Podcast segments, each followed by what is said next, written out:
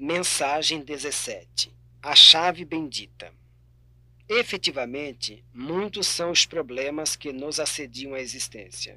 Dificuldades que não se esperam, tribulações que nos espancam mentalmente de imprevisto, sofrimentos que se instalam conosco sem que lhes possamos calcular a duração, desajustes que valem por dolorosos constrangimentos. Se aspiras a obter solução adequada às provas que te firam, não te guies pela rota do desespero. Tens contigo uma chave bendita, a chave da humildade, cunhada no metal puro da paciência. Perante quaisquer tropeços da estrada, usa semelhante talento do espírito e alcançarás para logo a equação de harmonia e segurança a que pretendes chegar. Nada perderás deixando falha alguém com mais autoridade do que aquela de que porventura disponhas. Nunca te diminuirás por desistir de uma contenda desnecessária.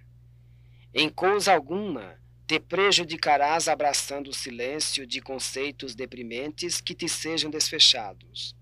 Não sofrerás prejuízo em te calando nessa ou naquela questão que diga respeito exclusivamente às tuas conveniências e interesses pessoais.